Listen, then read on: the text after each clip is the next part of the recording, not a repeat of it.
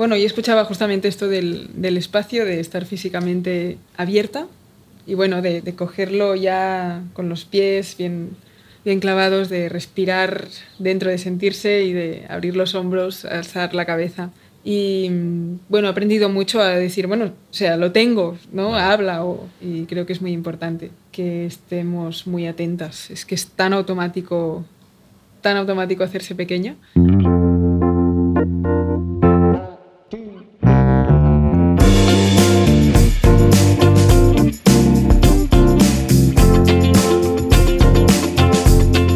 Soy Andreu Marqués y esto es La Sobremusa, el podcast que te acerca a la música moderna desde puntos de vista técnicos, reflexivos y morbosos que inexorablemente hará que la ames aún más.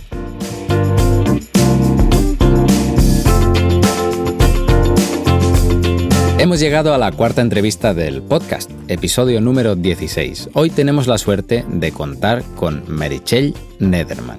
Merichel es una pianista, productora y cantante y compositora, entre otras cosas, que ha visto mucho mundo. Así, a modo de resumen, estudió en Barcelona, en el Taller de Musics y la SMUC, y luego se fue becada a Boston, a la Berklee College of Music, a cursar la carrera de piano performance. Se quedó una temporada por ahí, por Estados Unidos, y luego volvió para tocar y grabar dos discos, entre otras cosas. Más tarde, ficharía para la banda de Jorge Drexler, con la que hace de teclista y pianista y está girando actualmente. Más allá de su trayectoria y de que me encante su último disco y su propuesta, me parece que Marichelle es una persona que puede aportar muchísimo a este podcast. Su punto de vista crítico y su voz como música empoderada se complementan muy bien con toda su experiencia sobre el terreno, que me parece del todo envidiable. Es un gusto para mí poder contar con ella en La Sobremusa. Espero que te guste la entrevista con Marichel, Marichel Nederman. Bienvenido al, al, podcast. Muchas gracias. ¿Cómo estás? Estoy muy bien. ¿Estás muy bien? Sí. Bueno, pues ya está. ¿Y hemos, tú? hemos acabado. Yo muy bien también, muy bien. Claro, llevamos un rato ya charlando de introducción y ya, ya está, ya hemos roto el hielo. Pero eso que bienvenida. Gracias. Bienvenida al podcast. Hay mucho de qué hablar, hay muchas cosas. Pero nada, al principio vamos a hacer un, una mini intro, un mini recorrido y me corriges en todo lo que me equivoque y añades lo que quieras. Vale. ¿vale? Podemos decir que ahora mismo eres cantante, compositora, productora, un montón de cosas. Naciste aquí en Barcelona, eh, has estudiado aquí, has estudiado fuera, hiciste taller de musics, ¿no? Sí. Un año de SMUC y luego a Berkeley te Sí. fuiste. ¿Cómo, ¿Cómo fue eso? ¿Qué tal?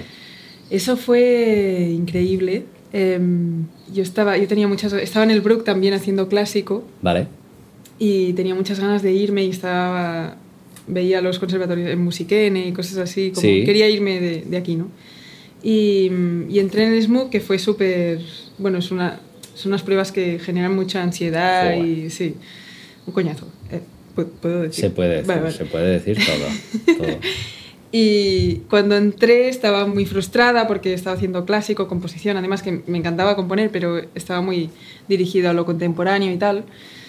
Y, y entonces vi que hacían pruebas de casualidad de, de- para, para ir a Berkeley y Guau. cuando vi el programa de Berkeley dije, hostia, esto, esto es lo que quiero hacer, ¿no? Música Guau. moderna, todo- to- todas las posibilidades de, de diferentes estilos y con las, las profesoras y profesores que habían eran increíbles. Bueno, y fui a hacer las pruebas que las hacían en el liceo y al cabo de dos o tres meses me envían un mail súper raro, como escrito a máquina, que, que tenía una beca para, para entrar. Oh, yeah. Pero que no, que no quería decir que estaba aceptada. O sea, era, era como dos departamentos diferentes de, Ah, vale, el vale, de las vale, becas. Sí, fue un poco raro, pero bueno. Después, eso fue una minucia en la burocracia porque para, para entrar al país es muy difícil. Pero perfecto, ¿no? Porque me fui pues fuera a otro país a estudiar una música que quería estudiar, o sea que... Querías irte entonces de, de Barcelona, del entorno, digamos, así más local. Sí, bueno, de, tenía ganas de, sí, de conocer otros sitios y... Vale. Sí. ¿Con qué...? Pues era como una un impulso muy, muy animal.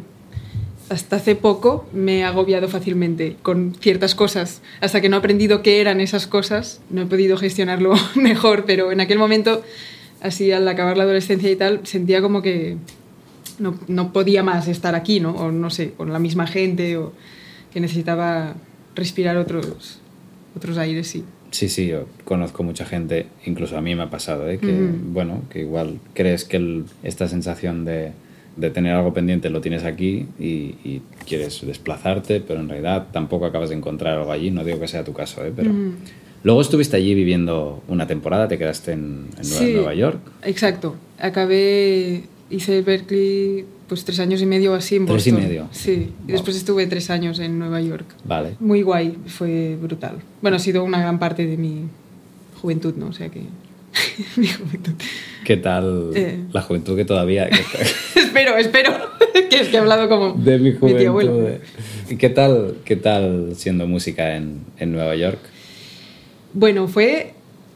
O sea, me sentí súper inspirada. Vale. Em, hay cosas que, que no podía creer que estaba viendo, pero ya no solo de música, sino de estéticas y de, y de maneras de hablar y de actitudes, de vibras, ¿no? de energías, cosas muy, muy extremas y muy increíbles. Ahora, me viene a la mente, por ejemplo, un día sí, que sí, fui a ver un- una banda súper de indias y súper bohemios, underground tal, y uno iba vestido de, de bebé y se llamaba Lechuga, bueno, Lettuce, ¿no?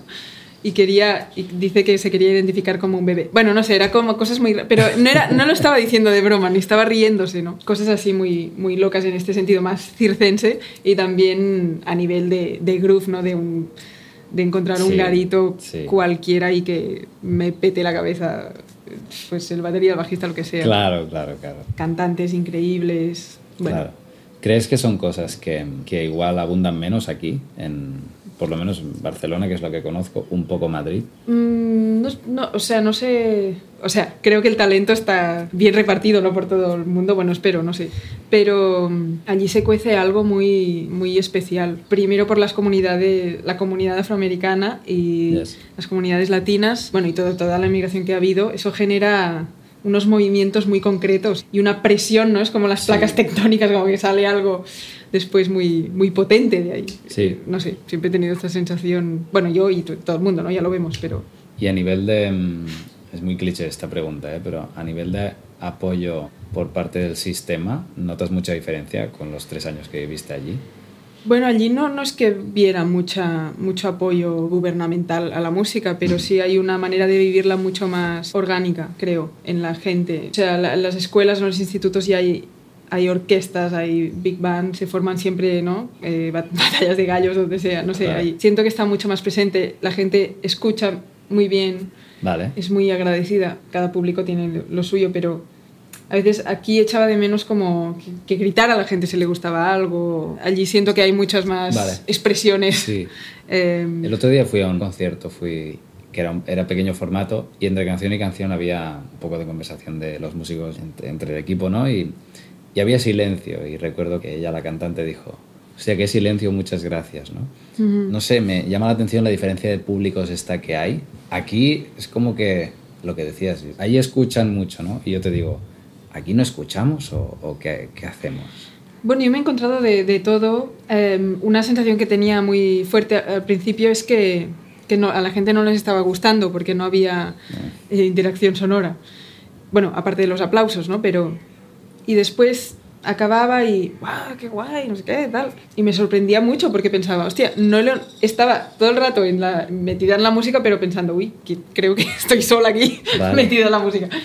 Pero sí que estaban, y pero no lo, no los- no lo oía, ¿no? no y no sé, es otra manera de, de escuchar que creo que yo también me he acostumbrado ¿eh? Pues, a aplaudir y no, a no gritar entre canciones porque no me parece ni, ni, me- ni mejor ni peor, es como otra Vale. manera de, De, de estar, sí. O sea, a veces sí, yo to- sí he tocado en sitios que, que la gente habla, o en, o en restaurantes o en sitios de estos random, ¿no? Y yo me enfadaba al principio porque pensaba, bueno, y me seguiría enfadando, me, me enfada tocar y que la gente esté hablando. Sí, podemos enfadarnos, Sí, ¿no? sí. Y más de escepticismo. ¿eh? Sí, ¿Qué es un palo, es un palo, porque sientes que, yo sentía que estaba dando algo que, no, que nadie lo recibía, ¿no? Y se perdía. Yo supongo que, que estando en Estados Unidos grabaste cosas o no lo sé. En todo caso, cuando vienes aquí, ahora diría que tienes dos discos. Uno que hiciste con, con Judith, con tu hermana, que es de... am, ¿Cómo se llama? Nadalas. en- Vi- villancicos. Villancicos, Sí. villancicos. Nadalas que se llama Present, Sí. ¿no? Y luego a In the Backyard of, of the Castle, que es el, el primer disco como Mary Nederman que sacas, ¿no? Sí. ¿Qué tal? ¿Qué tal la experiencia? Bueno, sí, increíble. Muy, me siento en casa haciendo mi música y en casa espiritual, ¿no? Y me ha gustado mucho todo el proceso.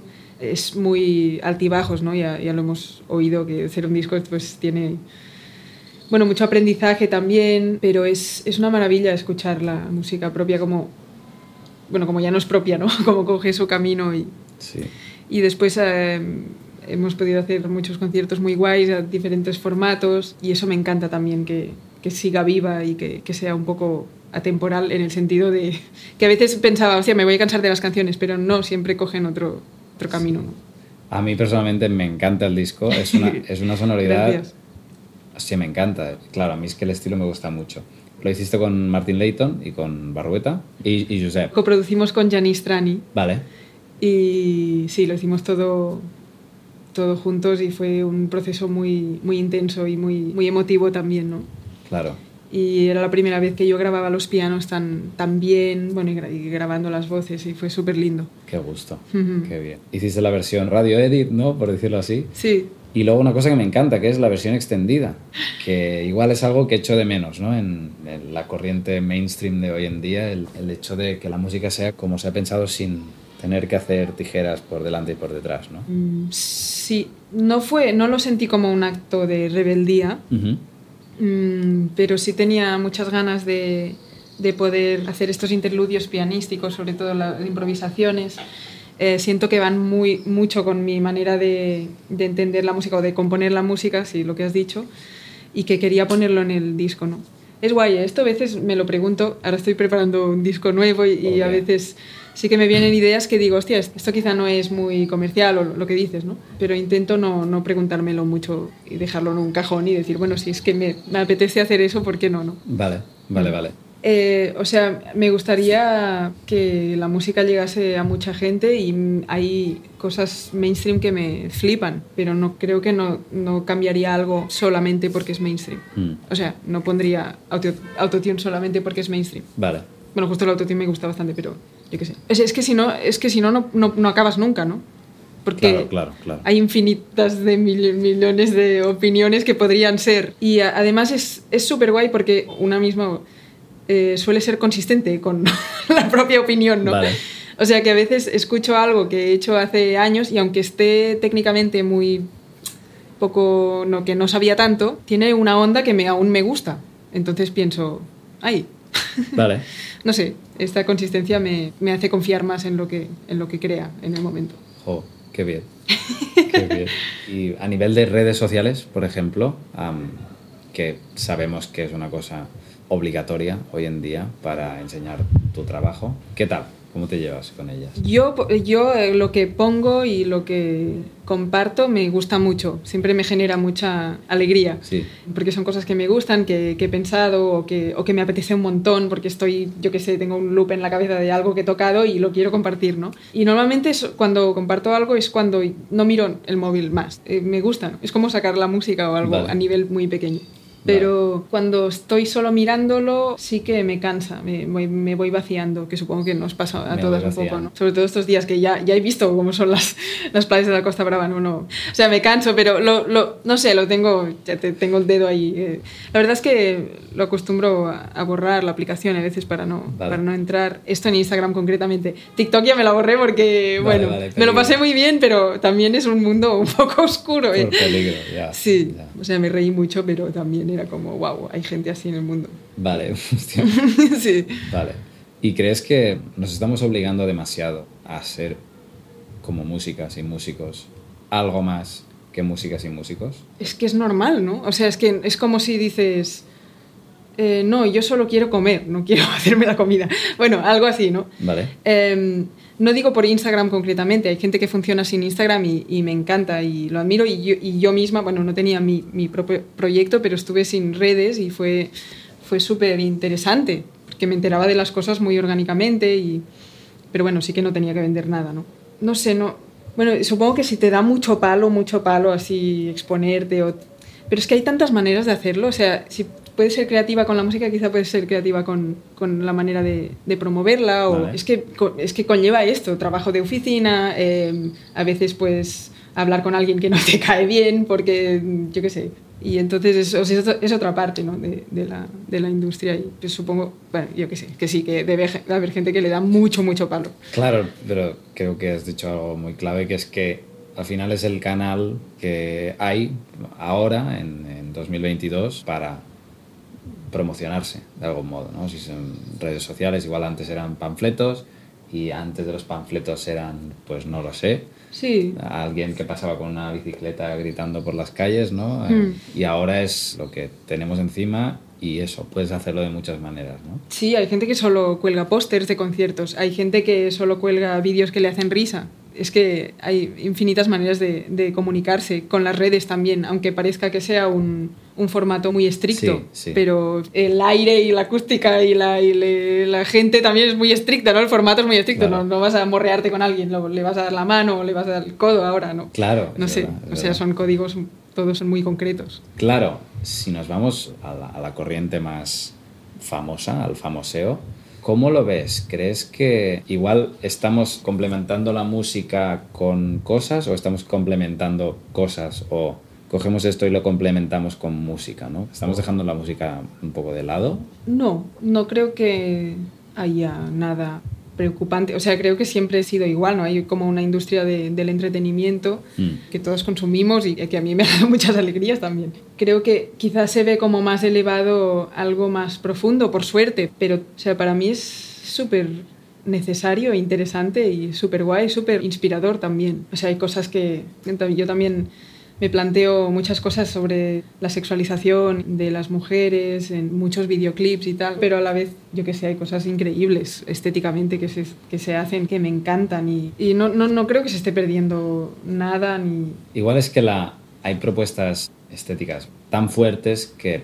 parece que estemos descuidando música, pero al final realmente solo acompañan. el- Claro, es que es, pues, es brutal poder, poder unir las dos cosas, ¿no? Claro. Eh, me parece súper de tener una visión 360 en este Exacto, sentido y exacto. es brutal porque ya si piensas en la música lo ves y, Sí, y- sí, y si lo total. ves ya sabes cómo suena y me parece súper guay. No, no me parece que se pierda nada. Si no, si no hubiera, a veces en algunos vídeos o yo que sé, fotos, tal, si no hubiera este tipo de provocación quizá llegaría mucha menos gente. O incluso en el sentido de, de discusión, ¿no? De, ay, pues a mí me parece que... De polémica, Eso sí. es- sí, eso es, es necesario a veces. Claro. sé, es publicidad también. Y, Antes- Bueno, publicidad o, o- o que, o que expande la mente, ¿no? Es, eh, hemos tenido mil conversaciones en, en mi casa con mi padre de, de batear, por ejemplo, cosas Sí, así. sí. Y, hostia, ves que con trabajo y tal, la gente se va abriendo, va teniendo otras perspectivas y es guay. Sí, sí, hay em, de cada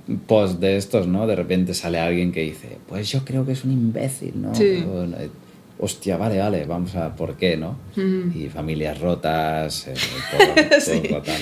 No, pero em, hay mucho juego con la polémica. Ahora me está viniendo a la cabeza la foto de Zetangana en el yate en 2021, que eh, yo creo que este hombre juega a la, a la polémica, ¿no? Luego, encima de esto se pueden poner muchas capas, ¿no? Pero polémica, yes, yo creo que su- lo tiene tatuado y que es una herramienta para, como decías, autopublicitarse, ¿no? O- o- y comentabas antes que habías pensado mucho acerca de la sexualización de la mujer en según qué propuestas visuales, ¿no?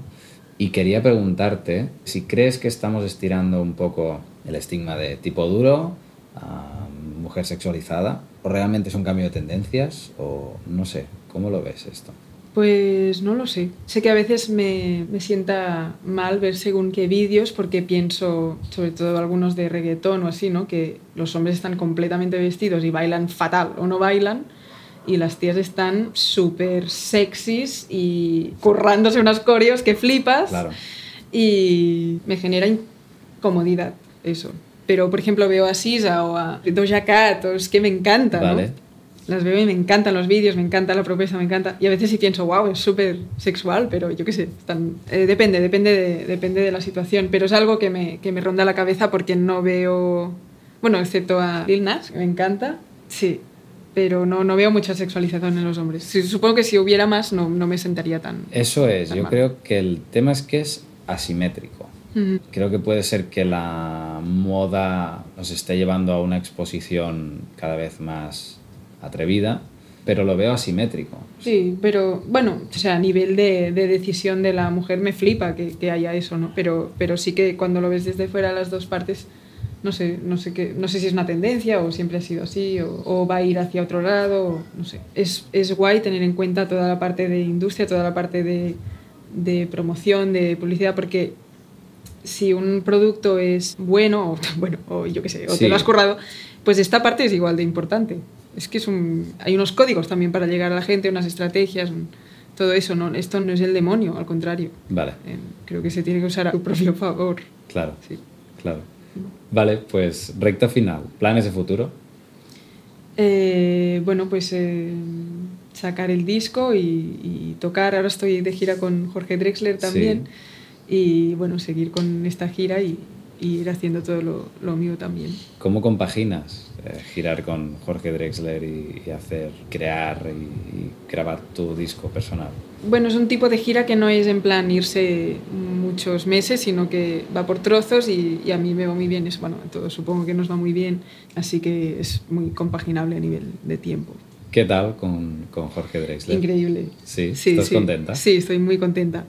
Eh, Él es muy fan del podcast, ten cuidado que no te imaginas. Sí, no, no, pero no, además es que no, es, es, es muy guay. La música ya me, ya me encantaba, como escribe, me encanta. Y él como persona es maravilloso y el equipo es, es genial. Y, y nos lo pasamos muy bien, la verdad. ¿Quién vais? ¿De formación, por ejemplo? Eh, está, está Borja Barrueta en la batería, Javi Kalecki en la guitarra y Campi, el productor que toca el bajo en las pistas y tira pistas y tal. Y están Alana Sinke y Miriam Latrece en, la- en los coros y todo el equipo es también el resto de técnicos y backliners y tal, muy, muy Claro. guay. ¿Qué haces allí en el directo? Toco teclados y canto, canto coros y un poco de vocoder también ahí. Qué guay. Sí. Es como perfecto, ¿no? Sí, No es sé. perfecto, es perfecto, sí, sí, me encanta.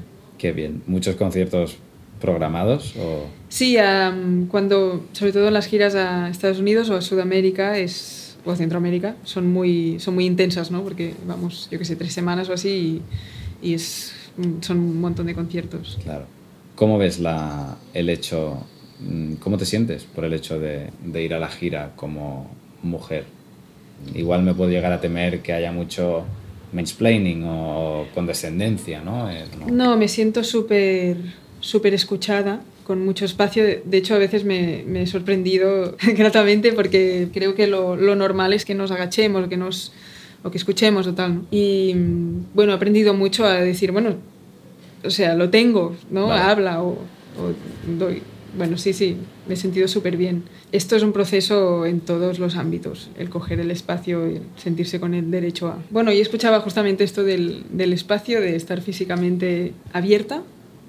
Estaban hablando de las mujeres, ¿no? En deforme semanal, que me encanta. Y bueno, de, de cogerlo ya con los pies bien, bien clavados, de respirar dentro, de sentirse y de abrir los hombros, alzar la cabeza. Y creo que es muy importante que estemos muy atentas. Es que es tan automático, tan automático hacerse pequeña. Y ya está, supongo que, que mira. Vale, me Sí. encanta, me encanta. Ahora compaginando disco con, con directos. ¿Y el disco para cuándo? El año que viene, Año que viene. sí. ¿Directos tuyos? Ahora tengo uno en Mallorca. Bueno, ya, ya terminé la gira, entonces los que salen son un poco así más lejos de Barcelona y tal. Vale. Eh, uno en Mallorca y, y uno en, en Tarragona, Camp de, Camp de Tarragona, Vale, con la SU. Después toca SU. vale. Y muy guay, muy tranquis y muy, con muchas ganas de, de ya acabarlo bien, ¿no? Sí. Sí. Qué guay, Mm. me alegro mucho. Pues ya está, pues muchas gracias. Gracias a ti, por, un placer. por venir por aquí y hasta la próxima. Vale.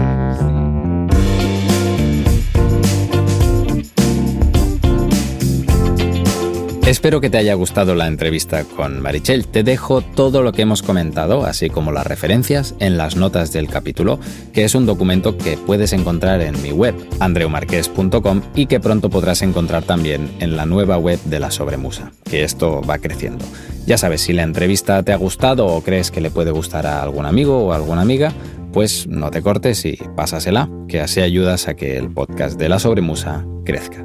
Nada más por hoy, nos vemos el lunes que viene. Gracias por escucharme. Un abrazo y un beso. ¡Adeu, Andreu!